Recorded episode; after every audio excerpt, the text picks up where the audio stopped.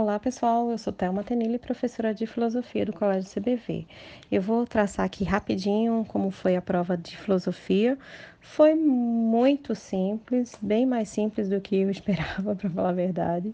É, só caiu conhecimento filosófico, uma questão sobre cultura, uma questão sobre política, né? Sobre ah, o problema político-social, muito simples. Uma questão sobre Sócrates, tá? Foi muito simples a prova, não caiu nem o filósofo medieval, não caiu nem o filósofo moderno, não caiu nada de filosofia contemporânea, como sempre cai, principalmente a questão do existencialismo.